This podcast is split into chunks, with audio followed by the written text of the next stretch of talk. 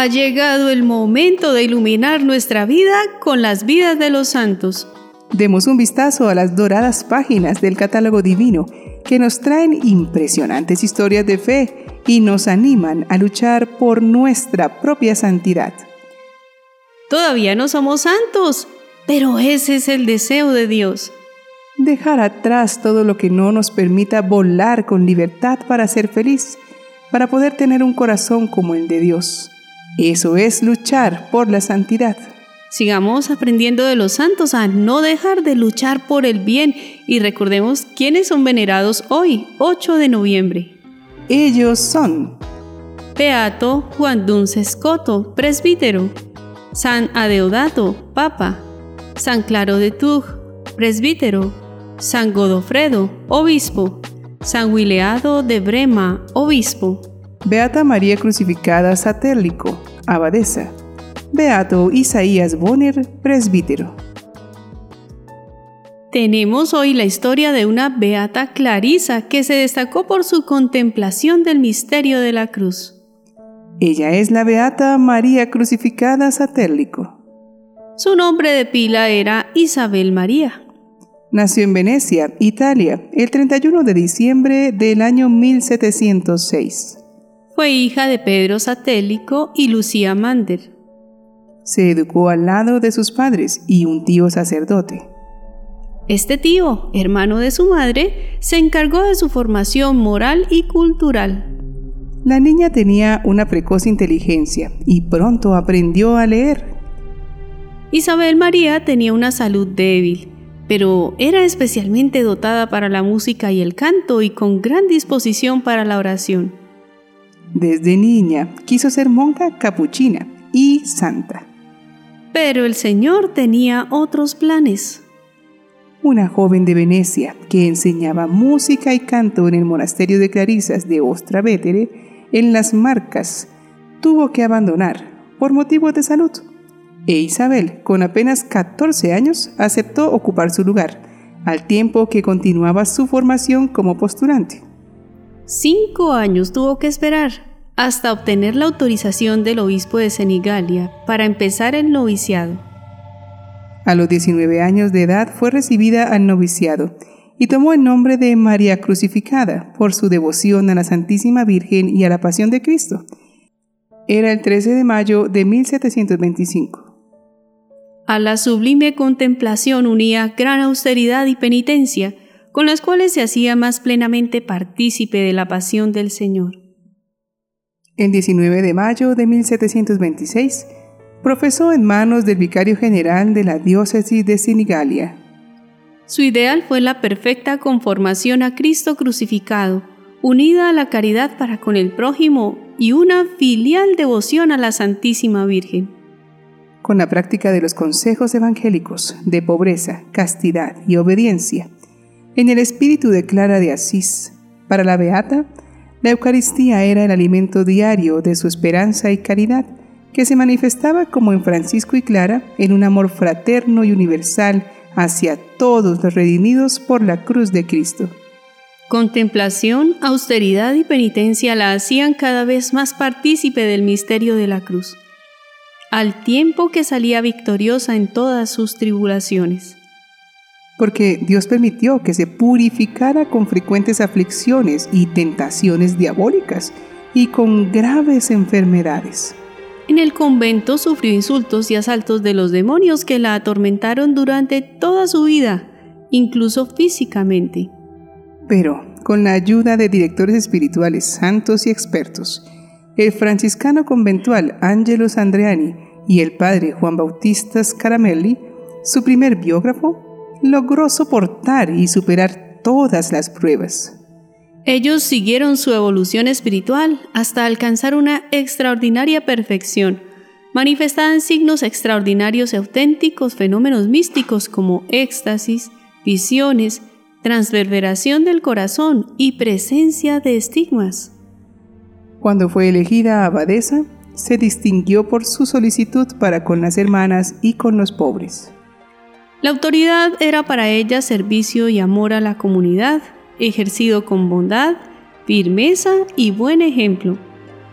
fue reelegida para el mismo cargo en el año 1745, pero renunció por su mala salud.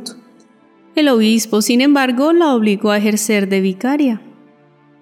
La beata murió afectada de la tisis el 8 de noviembre del año 1745 a la edad de 39 años. Su cuerpo fue sepultado en la iglesia de Santa Lucía de Ostravetere.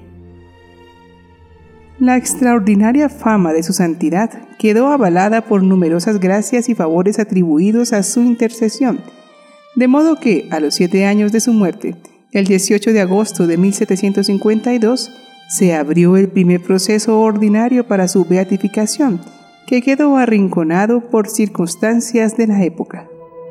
Recibió nuevos impulsos en 1826 con el Papa León XII y en 1914 con San Pío X.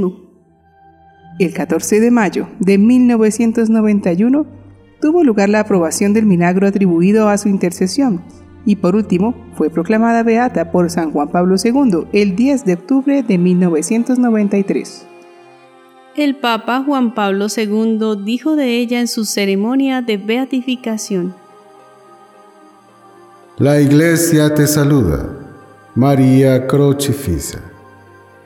Hija fiel de Clara, humilde plantita de Francisco, tú conformaste tu vida aquel que por amor al hombre se dejó clavar en la cruz. Tú plantaste tu existencia en la casa del Señor a fin de habitar para siempre en los atrios del amor, fiel a la Santísima Trinidad. En una existencia breve buscaste constantemente el rostro del amado en quien esperaste. Lo encontraste en el rostro de los pobres que tocaban a la puerta de tu caridad. Lo viste en las hermanas confiadas a tus cuidados y a tu autoridad. Lo escuchaste entre las paredes del convento de Ostra Vetere, que guardó tu consagración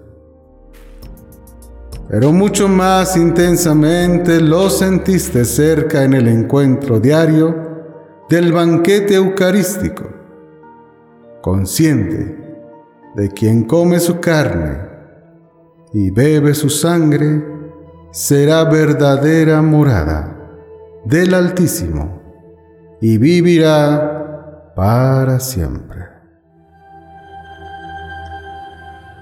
Oremos al Señor para que, como ella, crezca nuestro amor y fidelidad a Dios. Padre bueno, escucha nuestras súplicas para que cuando celebramos con devoción los méritos de la Beata María crucificada satélico Virgen, permanezcamos en tu amor y crezcamos en él hasta la muerte. Amén. La mayoría podría preguntarse al escuchar esta historia, ¿Por qué esta beata sufrió tanto si era tan unida a Dios y era tan caritativa? Uno podría pensar que si se es bueno, se reciben solo cosas buenas. Pero en el estilo en que Dios encamina al mundo, nos damos cuenta que entre más dócil y dotada por los dones del Espíritu Santo un alma está más deseosa de unirse al proyecto de Cristo, salvar a todas las almas, aunque eso implique pasar por el dolor. Pero para lograr esa liberación de los esclavos por el pecado, se requiere reparar los daños que el mal ha ocasionado, asumiendo el dolor y el sufrimiento con amor y con el deseo de ver a los hermanos transformados para vivir santamente. Así lo hizo Jesucristo y así todos los santos que han colaborado en su proyecto lo han hecho también. La fuerza del Espíritu Santo le hace capaces de dar su vida con amor y por amor, y quita todo temor y egoísmo de sus corazones. Si también nosotros deseamos cambiar una realidad difícil en nuestra vida, en nuestra familia, en nuestro entorno, acoger el sufrimiento con amor nos abre el camino para iniciar ese cambio con la ayuda de Dios. A veces el primer sacrificio es dejar malas costumbres o ideas negativas o destructivas. Soltar los vicios implica una disciplina. Se sufre al principio, pero luego de ver cómo la vida se organiza, se llena uno de alegría y paz. No tengamos miedo del sufrimiento. Si estamos iluminados por el Espíritu Santo, Él nos dará la llave para vivir santamente y en paz. Beata María Crucificada Satélico, ruega por nosotros.